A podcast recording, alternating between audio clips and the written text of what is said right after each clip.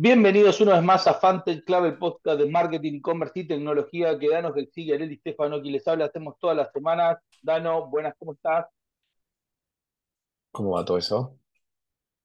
Muy bien, muchas cosas hoy para, para hablar, para comentar y algunas noticias importantes, sobre todo en el mundo del trabajo, ¿sí? en el mundo de inteligencia artificial.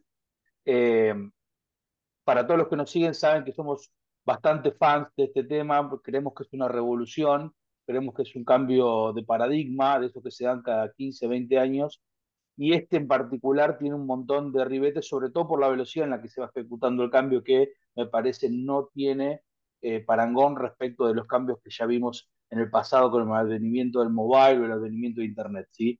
En, ese en ese campo es que eh, empiezan a aparecer noticias de un tema que nos preocupa a todos, que es la inteligencia artificial y el trabajo, la inteligencia artificial y los puestos de trabajo, la inteligencia artificial y la economía.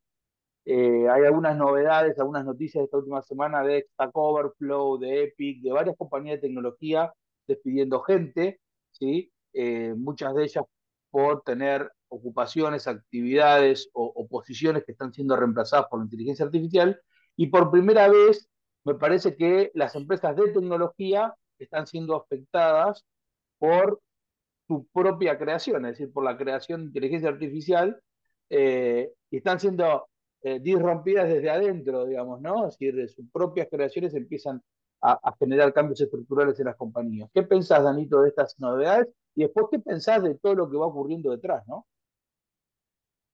Creo que, a ver, eh, este tipo de revoluciones que suceden terminan siempre sucediendo en lo que se dice como, como un- un- una suma cero, ¿no? Digamos, al principio te asustás porque es algo nuevo, porque es algo que si no te adaptás, pensás que te vas a quedar sin trabajo, pero que queda siempre o en suma cero o en net positive. O sea, básicamente, eh, por ejemplo, ¿qué es lo que está pasando? Por un lado, la revolución está impactando desde la tecnología, como lo que pasa con Stack Overflow, que echan 30% casi de de su personal de un día para el otro sobre todo gente dedicada a tanto onboarding de clientes, eh, customer success, eh, go-to-market strategy, etcétera, digamos, todo ese tipo de cosas que generalmente lo que hacen es crecer en las compañías, pero por otro lado también tiene que ver con que tenés una economía que todavía no viene creciendo a los booms que venía creciendo, tenés una barra dos, si querés, guerras en simultáneo, que eso impacta también en un montón de aspectos.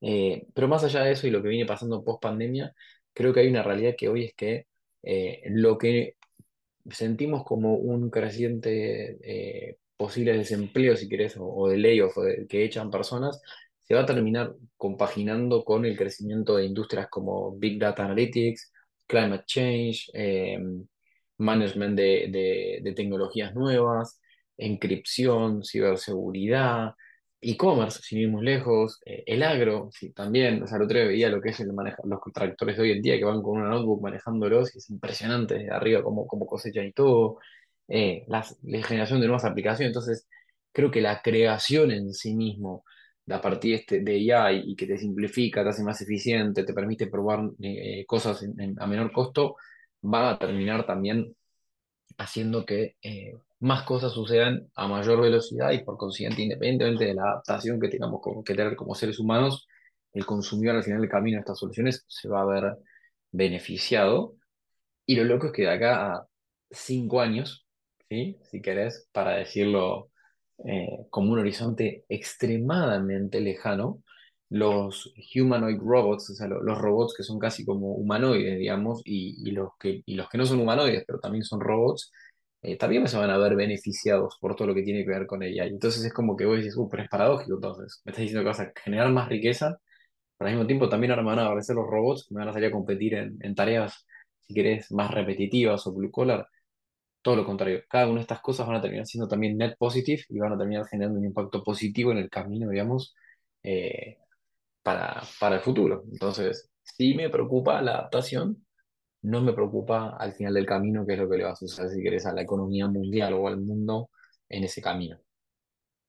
Bueno, interesante tu reflexión. Déjame contestar o, dar mi punto de vista arrancando de la noticia particular del caso Stack Overflow y particularmente en esta noticia. Stack Overflow tiene un modelo de negocio, para los que no lo conocen, básicamente es un gran foro donde millones de preguntas específicas de cómo desarrollar o resolver problemas de desarrollo de software o de algunas cosas alrededor de eso, data science, soporte, infraestructura y demás, pero básicamente alrededor del desarrollo de software, eh, tenían un gran megaforo con preguntas, respuestas, comunidades y El primer problema no es que la inteligencia eh, artificial reemplaza puestos de trabajo dentro de Stack Overflow, sino que un producto de, de la inteligencia artificial como ChatGPT o Bardo o Llama o cualquiera de los LLMs que andan dando vuelta, básicamente le saca el valor esencial a, a, a Stack Overflow, ¿no? Porque Stack Overflow parte de un gran, una gran propuesta de valor que yo tengo una pregunta sobre algo que no sé hacer o que no sé cómo se hace o que me está dando un error y tengo una comunidad que la resuelve y sobre eso se basa el modelo de negocio de Stack Overflow. Yo con un, con un chat GPT o cualquiera de los otros productos, vos decís, le decís a ChatGPT, tengo este código, no me funciona, ChatGPT te lo devuelve corregido sin tener que pasar por Stack Overflow. O sea que el problema es más del modelo de negocio en el caso de Stack Overflow. Ahora, sin embargo, y, digo, tomo Stack Overflow porque en general muchos, el primer análisis que tenemos que hacer, todos, es lo que está hoy, cómo me, cambia lo que hago. Es decir, cómo cambia hoy ChatGPT y todos los productos lo que hago, en qué me da productividad, en qué me la saca, qué me reemplaza, qué me da beneficios y qué me da riesgos. Dado esto, seguramente todos tenemos algún tipo de, de, de sobre todo si trabajamos en el ambiente de tecnología o de la economía digital, tenemos algún tipo de tareas que se van a ver modificadas o, o, o si querés, eh, tangencialmente tocadas por, por estas capacidades hoy. Ahora, como vos bien decías, yo soy claramente de no del suma cero, sino del net positive, es decir, para mí la tecnología, y acaba hoy a la mañana de sacar, para los que no lo leyeron, les pido que lo vayan a buscar, Mark Anderson, que es el, padre de, Netscape, básicamente el primer navegador de Internet y después uno de los mejores eh, o, más prolíficos eh, inversores de todos los tiempos con, su fondo de 16Z, acaba de sacar el manifiesto de eh, un manifiesto de, de, los positivistas de la tecnología, ¿no? Un manifiesto largo pero muy interesante, donde conjugan un montón de cosas, un poco poniendo una piedra basal frente a este gran dilema que es inteligencia artificial, sí o no. Y, en muy resumidas palabras, que hago con lo que concuerdo, por eso lo traigo acá, es que el ser humano solo se ha desempeñado en este universo y particularmente en los últimos 200 años y ha logrado salir de esas encrucijadas que le ha puesto el desarrollo, eh, digo desarrollo como cambio climático, desarrollo como sobre superpoblación, desarrollo como falta de alimentos, desarrollo como falta de comunicación, desarrollo, de salud, todo eso lo hemos resuelto con tecnología, con más tecnología, no con menos. Entonces, definitivamente la tecnología es la respuesta.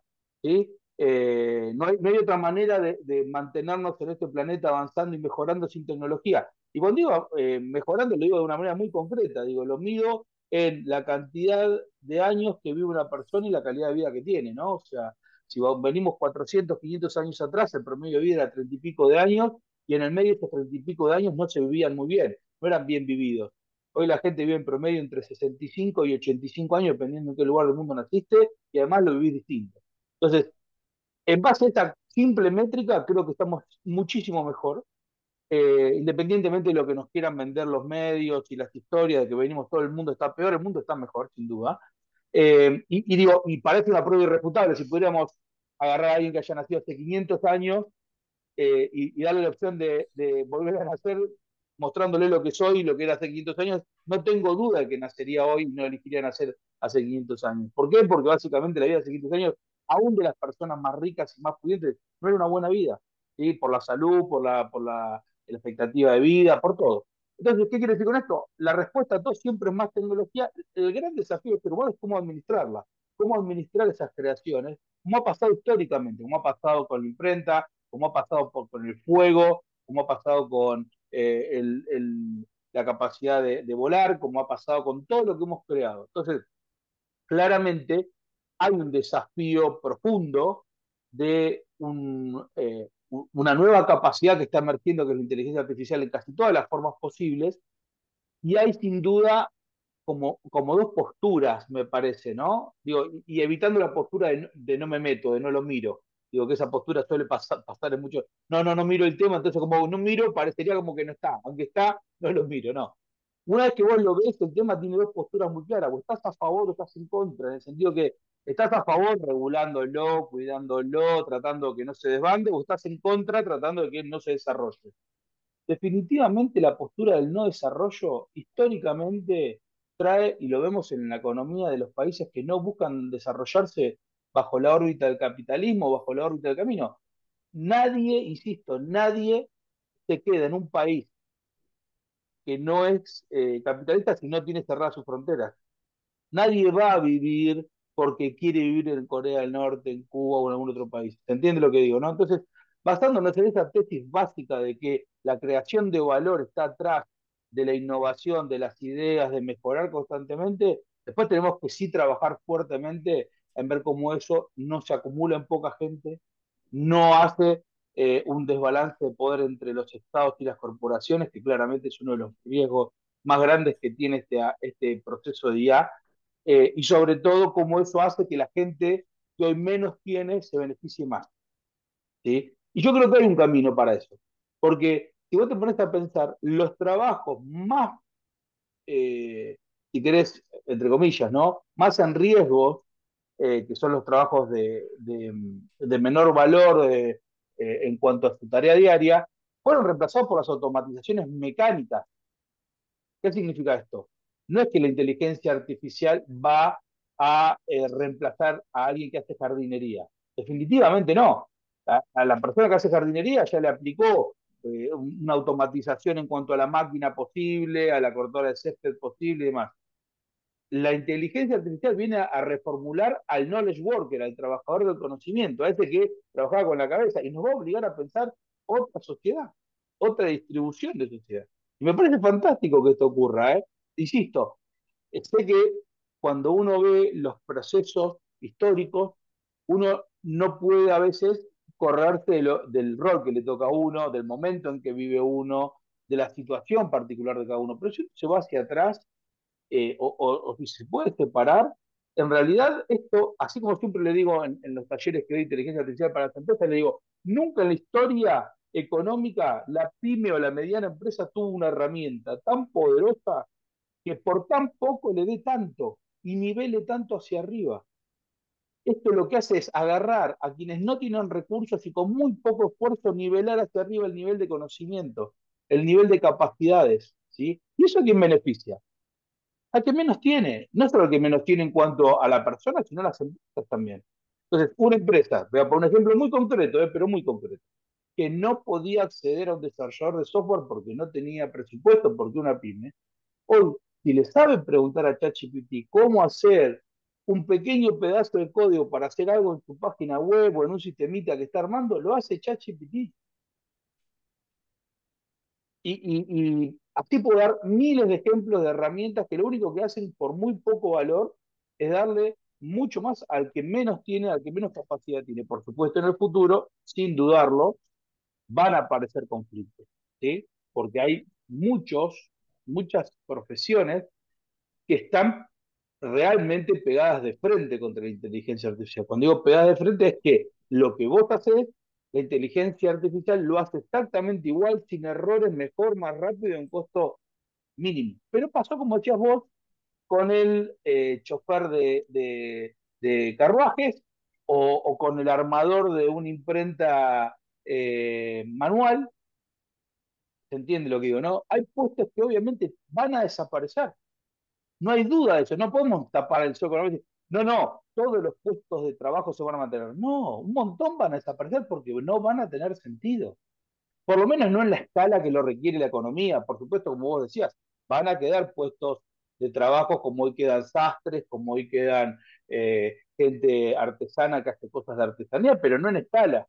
¿sí? Antes solo se construían zapatos a través de los zapateros, ¿no? Digo, y hoy es una, otro nivel de escala. Esto va a pasar lo mismo con la inteligencia artificial. Ahora, fíjate que lo interesante es ver cómo se ayorna a las nuevas generaciones, ¿no? Porque yo recién pensaba mientras que hablabas en este concepto de nos va a beneficiar a todos a nivel mundial y, futuro, si querés, y digo, imagínate un ingeniero agrónomo, ¿no? Que hace 10 años eh, el análisis de la precipitación de un lugar, ¿no? No tengo idea, hablo sin saber porque claramente no soy ingeniero agrónomo, pero digo, y fíjate que tenían que leer ciertas variables, tenían que, había una parte de adivinanza y una parte de olfato, si querés, y una parte de, métrica. Vos estás hablando que quizás en una materia sea análisis de datos eh, para mejora de la productividad de los cultivos. Y de repente lo que hacen es correr un modelo que el modelo aprende sobre ciertas cosas y que quizás mismo con el celular sobre ciertos datos que pueden imputar o ni siquiera van a una herramienta y esa herramienta le va a decir, escúchame, no salgas hoy a las 4 de la mañana por la cosechadora, salí a las 7 y 43 porque es el horario perfecto en base al clima, a la helada, a la lluvia, a lo que fuese. Esas son cosas que van a empezar a pasar. Vas a tener el científico de datos especializado en todo lo que tenga que ver con el agro. O mismo lo que venimos viendo, que hablamos mil veces de vertical farming, indoor farming y demás, ¿no? Cómo terminás generando básicamente esa mejora continua en la productividad de 365 días, las 24 horas, produciendo mucho más rápido un alimento mucho más nutritivo y mejor, en un lugar que quizás antes para hacer ese análisis te llevaba 20 años y hoy corres un modelo como hacen en Holanda y en un par de horas sabes cómo tenés que regar, iluminar y cuidar esa planta. Entonces, sin duda, creo que duda. del camino hay un montón. Y dame, y dame eh, dos minutos para expresarte dos temas que no creo que los lleguemos a hablar hoy porque estamos cortos de tiempo, pero me gustaría dejarlos para que los charlemos en otro momento. Lo mismo que estamos hablando de los puestos de trabajo pasa con la salud y pasa con la educación. ¿Sí? O sea, son tres patas que van a verse modificadas de la misma manera. Y te voy a poner dos ejemplos concretísimos. En la educación, nosotros formamos docentes porque era la única manera de escalar un modelo. El modelo de que, las personas se instruyan, las personas aprendan, las personas tengan y adquieran conocimiento. ¿sí? Y ese modelo, y fue súper válido durante dos siglos. Seamos conscientes también que los últimos 10, 15 años la educación toda, siendo yo docente universitario, le digo esto, está en un puesto de revisión. ¿no? Ahora, claramente la inteligencia artificial tiene muchísimas más capacidades que un docente, ¿no? y lo digo como docente, porque tiene un conocimiento infinito, un acceso infinito a información, un acceso infinito a modelos. Ahora, lo que no puede hacer es conectar con los alumnos. Entonces, el problema no es reemplazar al profesor. El problema es cómo lo potencias al profesor para que el profesor pueda dar mejores clases, más potentes, y los alumnos obtengan más de ese proceso, no menos. ¿Está bien? Y lo mismo pasa con la medicina, que de hecho en la medicina ya se empezó a dar ese camino, no sé si te ha pasado a vos, y vos vas hoy a, una guardia, a un médico especialista, y el médico especialista le dice, mira, me duele el hombro acá, el hombro izquierdo, buenísimo. Muchos de ellos, ya me ha pasado, no es que te están haciendo una revisión y demás. Muchos de ellos dicen, ok, voy a mandarte una resonancia magnética, voy a mandarte, eh, no sé, una, un corte transversal con una tomografía para ver. Te van a mandar tecnología para que la tecnología desambigüe el problema con información, ¿sí? Con, información, y ellos con esa información y el informe te puedan dar su opinión respecto a cuál es el diagnóstico y eventualmente el tratamiento. Ya que la medicina ya está tomando o ha tomado cada vez más ese rol protagónico de la tecnología como parte de un proceso, de, insisto, de diagnóstico y de resolución. No estoy diciendo ni que todos los médicos lo hagan lo mismo, ni que todos los procesos sean iguales, que se entienda. Quiero decir, esto es simplemente adaptarse. Y yo creo, y ahí viene mi gran, gran, gran, gran pregunta. Y es, es una gran, eh, un gran desafío y una gran oportunidad. Todos aprendimos de chiquitito el símbolo chino, que es lo mismo crisis que oportunidad, de, toda la historia de las escuelas de las escuelas de management, bueno, realmente lo es. Porque vos ante esta ola vos podés hacer dos cosas. O la abrazás y navegás y tratás de cambiarla, aunque es más un tsunami que una ola, digo, y tratás de que todos en, tu, en tu entorno lo tomen y lo mejoren, o la rechazás, la luchás. ¿Quiénes se benefician más a nivel países, estoy hablando ahora, geopolíticamente, sabemos que siempre metemos una cuchara geopolítica. ¿Quiénes se benefician más? Los países que la toman rápido y que adaptan su sistema, los sistemas de medicina, los sistemas de salud, los sistemas de economía, los sistemas de todos los sistemas que tiene un, un Estado, un país, económicamente hablando, legalmente hablando, educacionalmente hablando, que se adapte. Porque si vos te adaptás y lo tomás, yo creo que avanzas mucho más rápido. Y ahora déjame ser autorreferencial porque vivimos en Argentina. Argentina necesita eso.